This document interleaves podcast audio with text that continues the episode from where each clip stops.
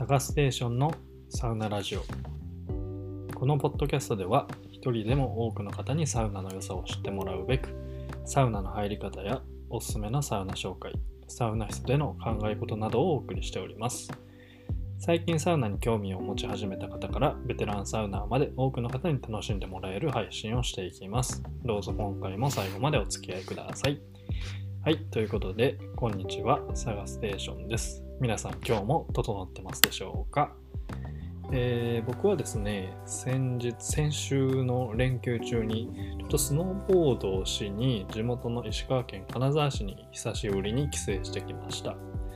えーと結構雪が積もったっていう風に聞いてたので一面の銀世界を想像して、えーと帰省したわけなんですけどその2日前ぐらいに結構暖かい日が続いてらしくてだいぶ雪が溶けちゃってましたね。はい。それでも月曜日平日だったので、ガラガラのゲレンデでのびのびとスノーボードを楽しむことができました。はい。サウナにはまる前からスノーボードはやってたんですけど、大阪にいるとなかなかあの行きづらいってとこもあったんで、やっぱりちょっと雪国いいな、雪国に拠点欲しいなと思いつつ、あの楽しんできました。で、サウナーになってから初めての帰省だったんですけど、えー、とすかさずサウナに行きましたね。え2泊して2日ともサウナに行きました。えっ、と、懐かしの温泉に行ってきたんです。えっ、と、もともと金沢にいた時は、そんなに温泉とか銭湯には行かなかったんで、まあ、なんていうか、めちゃめちゃ懐かしいっていう感じじゃなかったんですけど、それでもたまに行く時に、あのよく行っていた温泉に10年ぶり20年ぶりぐらいにあの行ってきましたね。本当に小学校の時ぐらいの記憶なのでもうほとんど懐かしさなんてありませんでしたがサウナーになって懐かしの温泉にサウナにあの凱旋という感じでなんかそれはそれでいいなっていう感じで行ってきました。えっ、と金沢の街中から車で30分ぐらいの山の中にある温泉で結構人気でしたね。駐車場もいっぱいでかなり人が多いなという印象を受けました。えっ、と、温泉、一応有名な温泉街の近くなんですけど、なんですかね、それのせいか、そもそも金沢にそういう温泉施設が少ないのかよくわかんないですけど、結構人多かったですね。はい。で、行ったんですけど、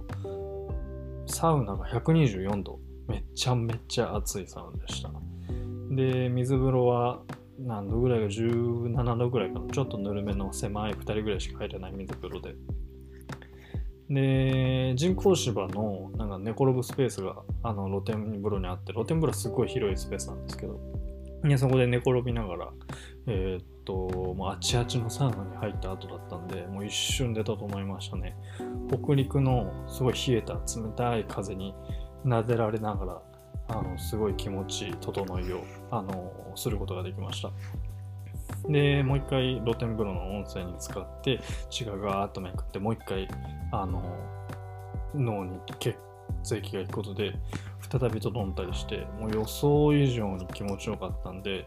もうそのまま1セットで終わっちゃいましたね。ちょっと2セット目行ったらこれ多分1セット目超えれないやろうなと思ってもう気分のいいまま1セットで終わっちゃいました。はい、そんな感じで今日の話は旅とサウナっていうテーマなんですけどやっぱサウナにはまって良、あのー、かったことの一つとして旅がすごい楽しくなったんですよね。旅の目的が一つ増えたというかあのー、帰省しても別に今まで別に観光地に行くわけでもないですしただあのー、まあ美味しい海の幸を食べに行ったり久しぶりに昔の友達となんか飲みに行ったり家でダラダラしたりっていう感じだったんですけど、まあ、サウナっていう明確なイベントが一つ増えたんですよね。で、サウナにとっては普段行けないサウナに行けるっていうのはもうとっても嬉しいことでもう一つでも多くのサウナに行きたいっていう感じなんで、もう今回の帰省はかなり有意義な過ごし方をですることができました。こんな感じで思い返してみれば、最近もう旅行行くってなったら必ずと言っていいほどサウナに行っていて、あの夏に長野県に登山に行ったんですけど、家族で。その時も下山した後に、え、ー、と、信州健康ランドっていうところに行ってきました。ここもめちゃくちゃ良くて、もう山を眺めながら松とか生えてるような庭園のような露天風呂でお風呂の種類もすごい多くてもう最高に気持ちよかったですねでそういう感じで旅のついでにサウナに行くっていうのもいいんですけど結構サウナをメインに旅に行くっていう、まあ、いわゆるサ旅っていう言葉なんかも一般化してきましたけどサウナのために旅に出るっていうのも結構いいなと思っていて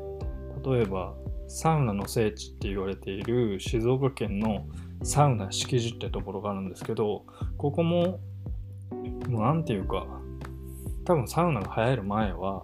何の変哲もない普通の地元にあるちょっとボロいサウナ施設みたいな感じだったと思うんですけど今ではサウナの聖地としてもうサウナーの間ではもう大観光地になってるんですよ。でだったりあと、今年サウナ市の、去年か、2020年のサウナ市で1位を取った佐賀県にある、あの、羅漢の湯っていう施設があるんですけど、普段佐賀県に旅行行こうなんて思わないじゃないですか。ちょっと佐賀県民の方には申し訳ないんですけど、あんまり佐賀県に旅行に行く目的って今まで思いつかなかったんですけど、この羅漢の湯を知ってからは、もう今すぐにでも佐賀県に行きたいっていう感じなんですよね。で、この前三重県にある施設の滝キャンプ場っていうところであのテントサウナ入ってきたんですけどそこのスタッフさんもあのサウナテントサウナ始めてから観光客が増えたっていうような話をしてましたけどね、えーと、サウナが結構観光資源になってる部分があるなっていうのをすごい感じてます。サウナのためにあのちょっと遠出とか近場とか旅行に行くっていう人も増えてるんじゃないですかね。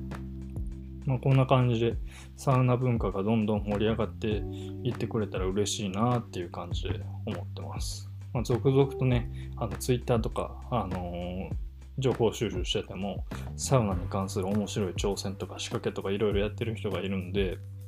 もう今後もどんどん、あのー、日本のサウナが盛り上がっていくんじゃないかなと思います。今ちょっとコロナでね、旅行とかなかなか行けないような環境ではありますけど、コロナが明けたら、もうみんな今までのもう我慢してたのを全部晴らすような感じでもういっぱいサウナに行きましょうサタビに行きましょうという感じで 僕自身も行きたいサウナ全国にたくさんあるんでもうどんどんサタビに行きたいと思いますはい今後がかなり楽しみですっていう感じで今回はカナダに帰省して、まあ、サウナに入りながら考えた旅とサウナについてあの話してみました。今回はこれくらいにしたいと思います。それではまた。